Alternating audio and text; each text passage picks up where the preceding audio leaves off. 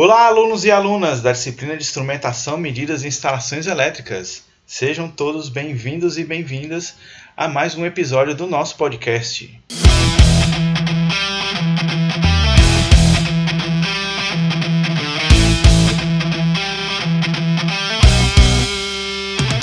No bate-papo de hoje falaremos dos conteúdos que estão na unidade 6, esquemas unifilar, multifilar e funcional. Nesse conteúdo, vamos ver uma introdução ao tema, a simbologia que pode ser adotada nos esquemas e, por fim, as explicações dos circuitos funcional, multifilar e unifilar. É isso aí, pessoal. Nosso bate-papo de hoje já é bem alinhado com o nosso projeto final da disciplina, hein? Então, muita atenção! E aí, vamos começar?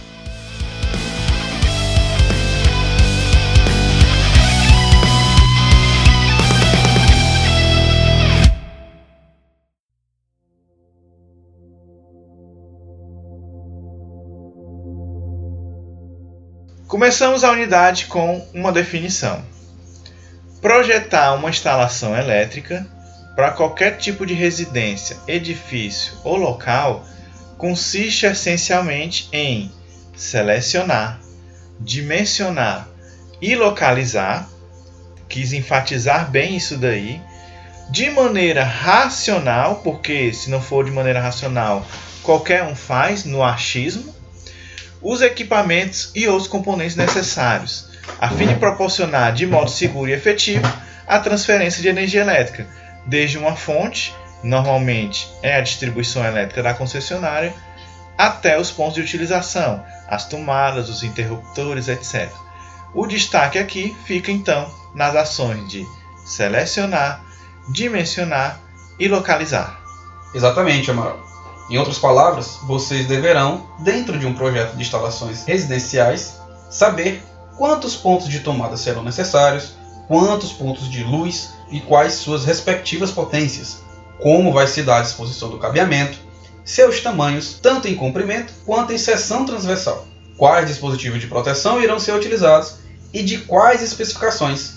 Assim, todos esses componentes devem ser selecionados depois dimensionados e posteriormente devidamente localizados dentro do projeto.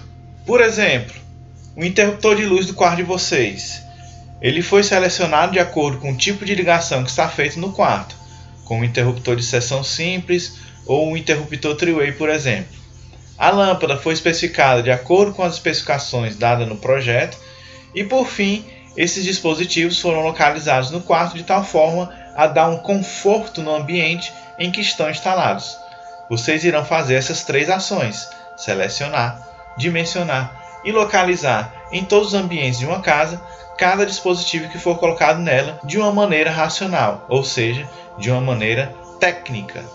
Assim, vocês irão ter a decisão técnica, por exemplo, de que no quarto de vocês deve ser feita uma ligação dos pontos de iluminação com cabeamentos de 2,5 mm de seção, sendo necessário, por exemplo, quatro pontos de tomada.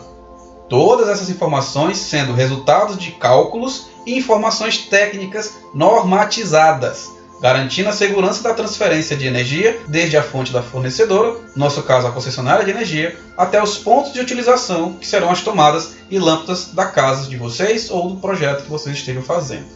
É muito importante vocês compreenderem o peso disso, pois do contrário, qualquer pessoal se acha competente em realizar esse tipo de serviço e poderá fazê-lo sem prover a devida segurança. E isso é tão grave ao ponto de no Brasil a utilização de normas técnicas oficiais, especialmente as publicadas pela Associação Brasileira de Normas Técnicas, a ABNT, elas são obrigatórias.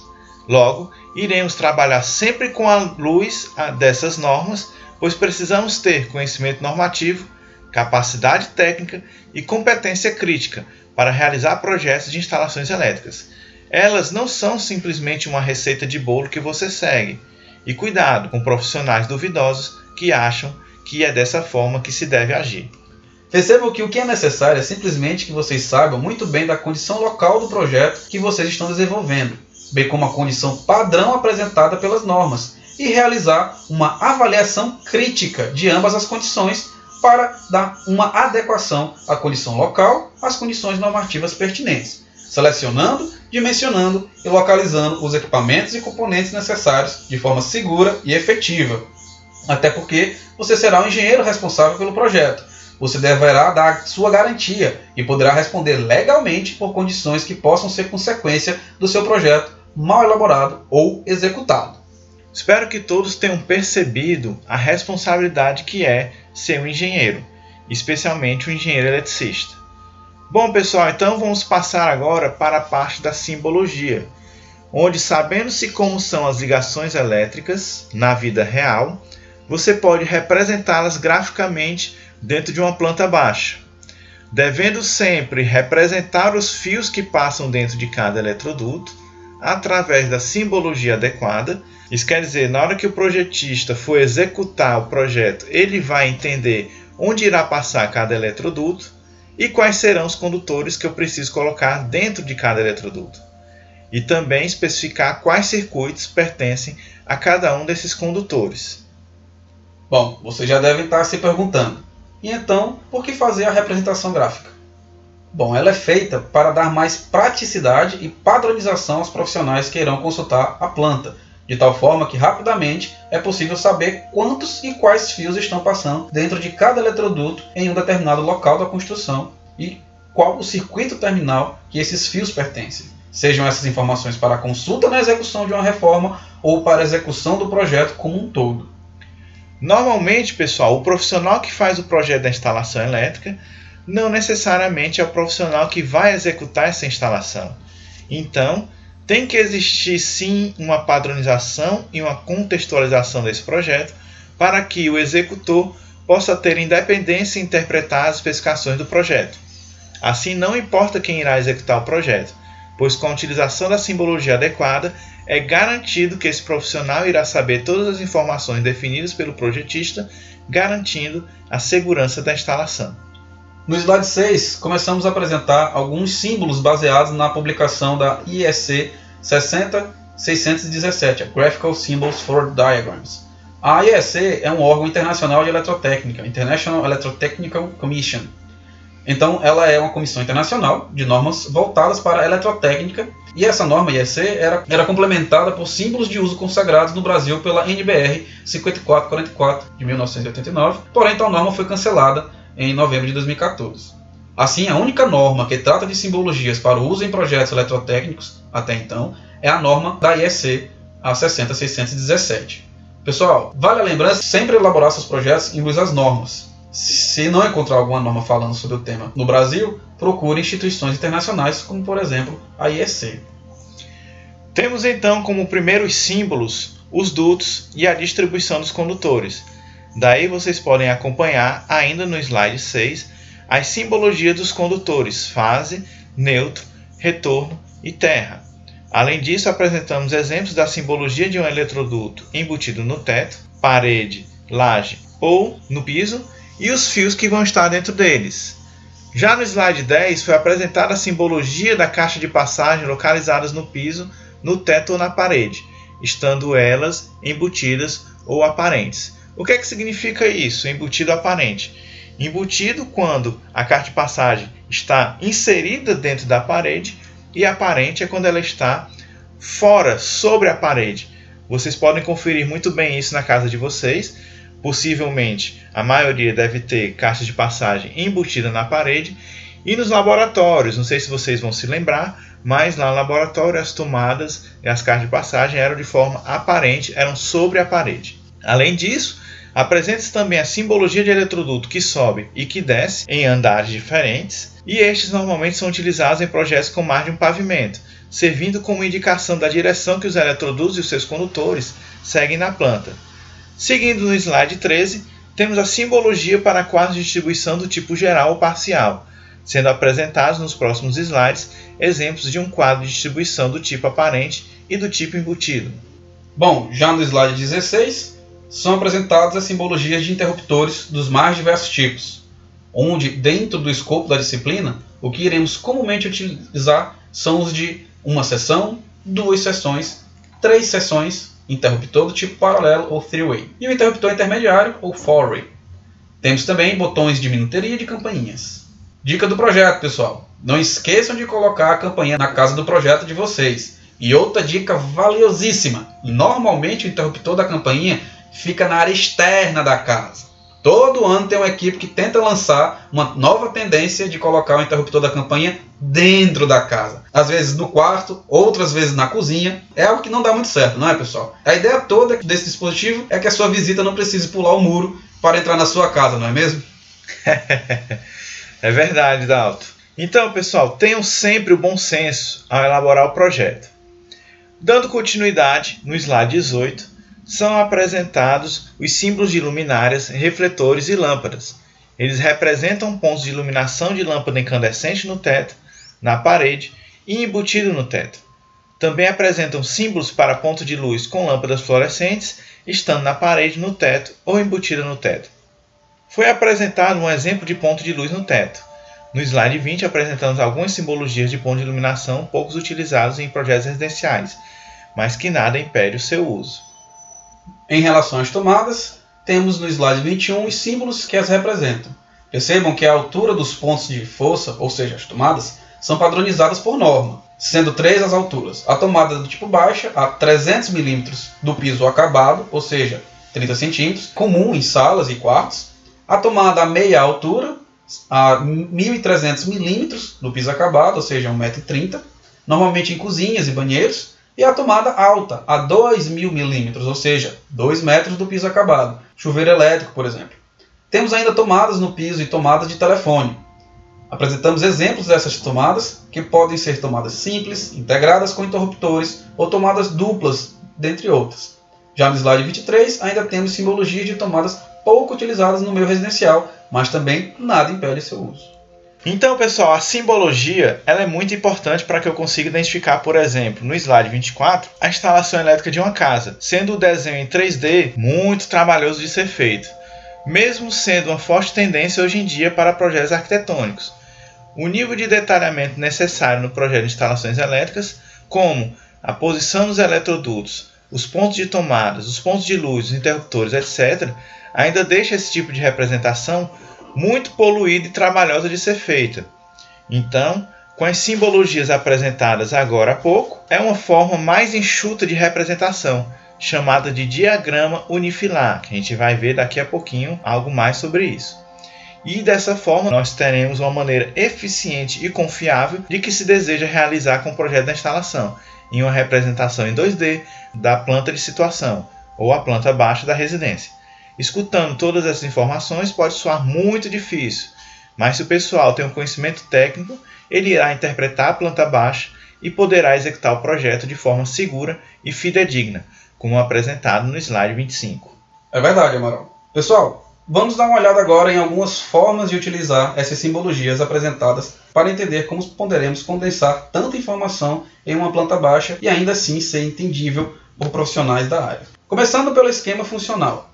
Ele é todo aquele que mostra os elementos de forma clara e rápida, bem como o funcionamento ou sequência funcional do circuito, sendo utilizado mais frequentemente em esquemas de comando e partida de motores elétricos, por exemplo, ou em diagramas de funcionamento de plantas industriais. O comando de ponto de luz com dois interruptores paralelos, a ligação three-way, pode ser representado pelo esquema funcional, como na figura do slide 27.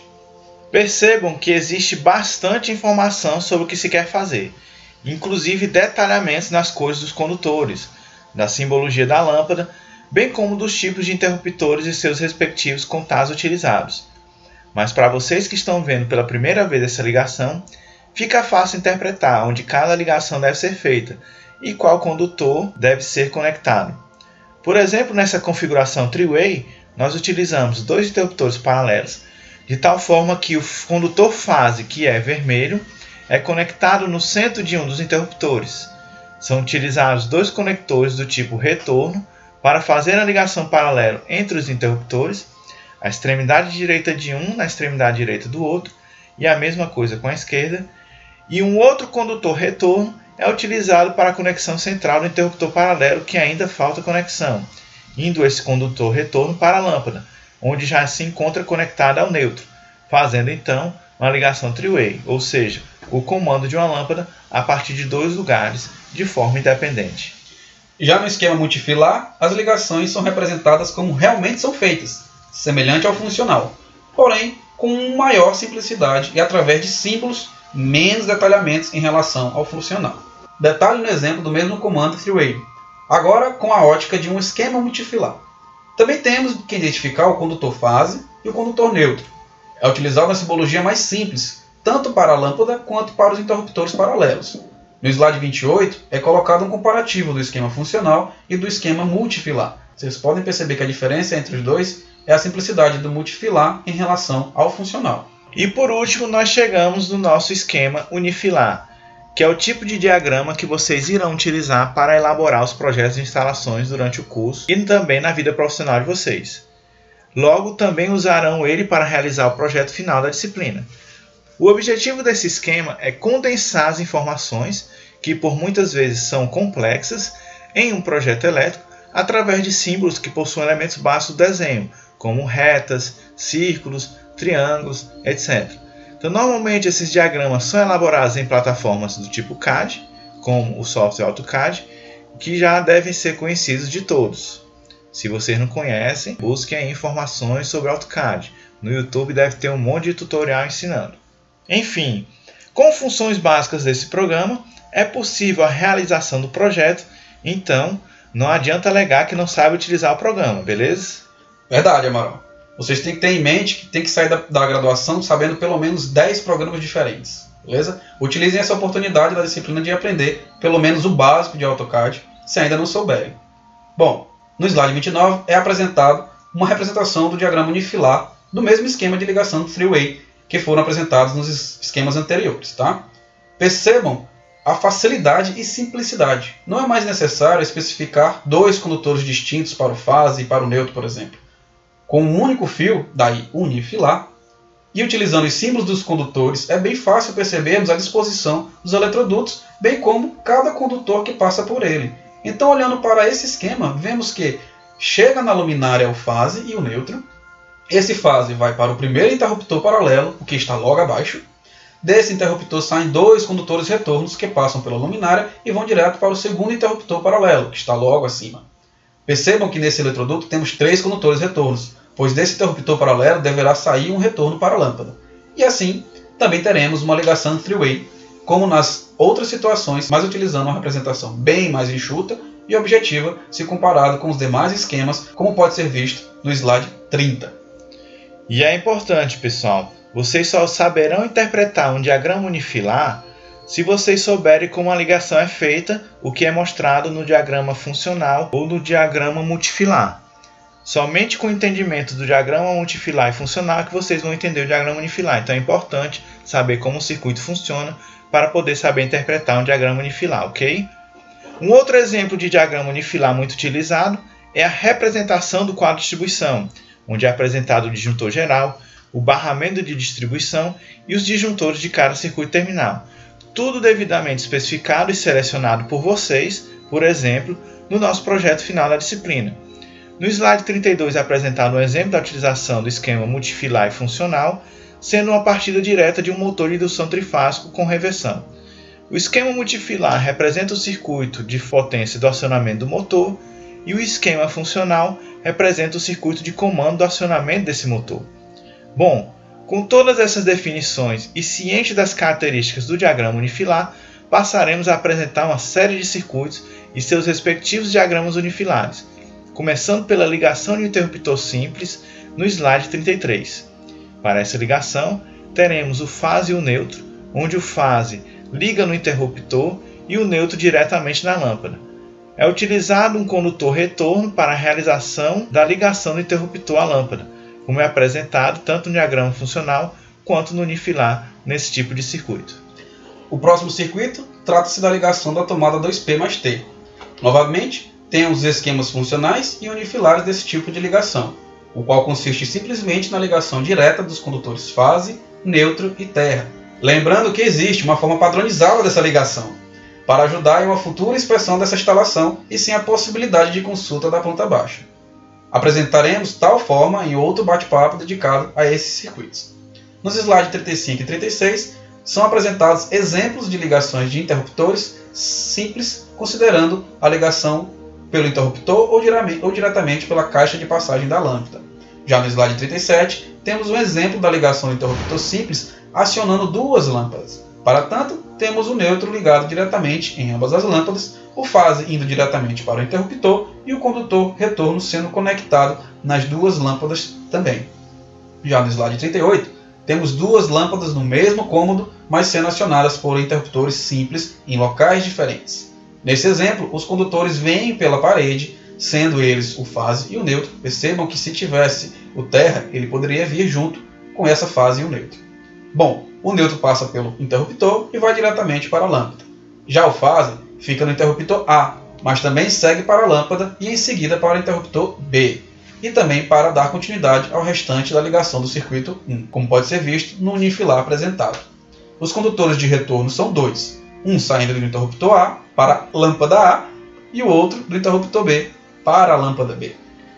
Já no slide 39, pessoal, é apresentado um circuito de ligação de uma lâmpada e uma tomada. Nessa casa nós temos um detalhe, pois iremos ver futuramente que circuitos de iluminação e circuito de força, ou os circuitos de tomadas, não podem ficar dentro de um mesmo circuito, a não ser certas exceções que a norma apresenta, e aí então teremos um circuito 1 dedicado para a iluminação, que vai alimentar a lâmpada, e um circuito 2 dedicado para a tomada.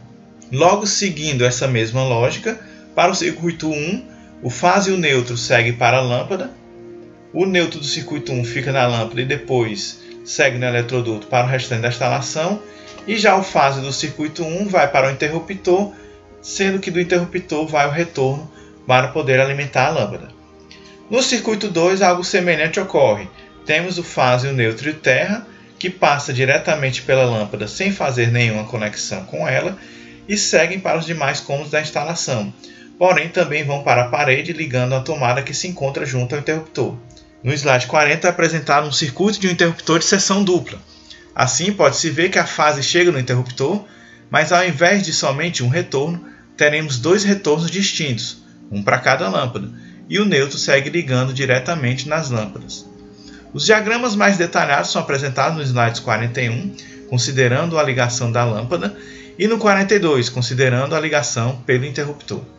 Apresentamos também ligação de lâmpadas com arandelas no slide 43, para quem não sabe o que é arandela. Onde são apresentados diversos exemplos de arandelas utilizadas atualmente. No slide 44 percebe-se que o interruptor de dupla seção sai dois retornos e entra o fase. Um desse retorno fica na lâmpada da arandela B e o outro vai para a lâmpada no teto A. O neutro, como sempre, vai ligando diretamente na lâmpada, tanto A quanto B. No slide 45 ainda é apresentado um diagrama unifilar da ligação de interruptores de dupla seção com tomadas do tipo 2P mais T.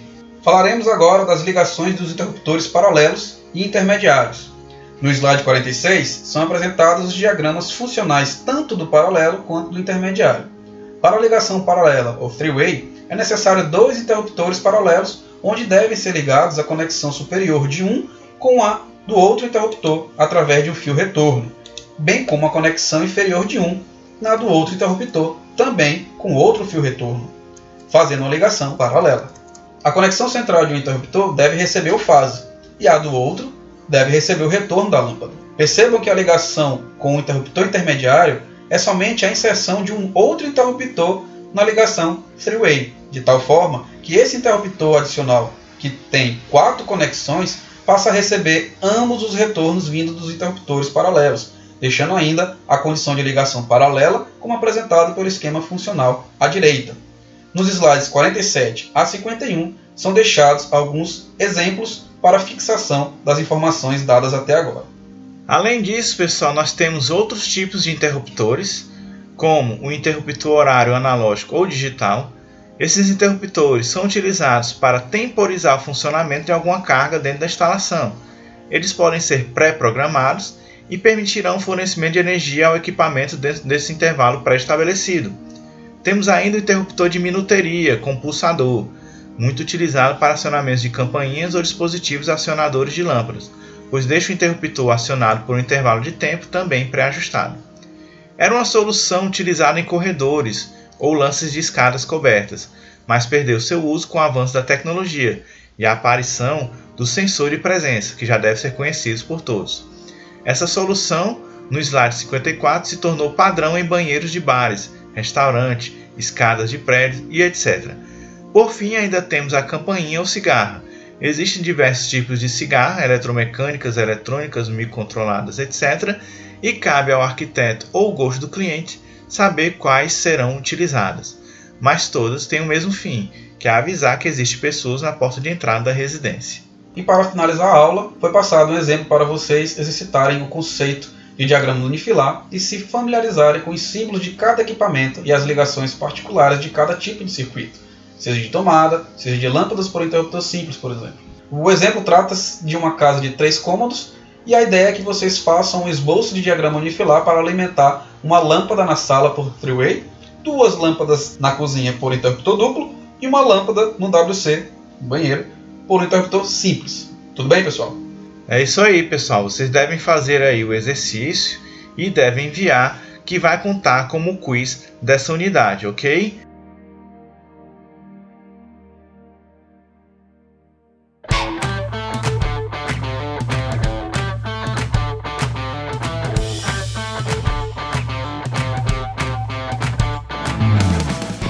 Então nós terminamos o conteúdo da unidade 6 Sabemos que é bastante informação, mas deixamos aí este exercício para a fixação dessas informações, ok?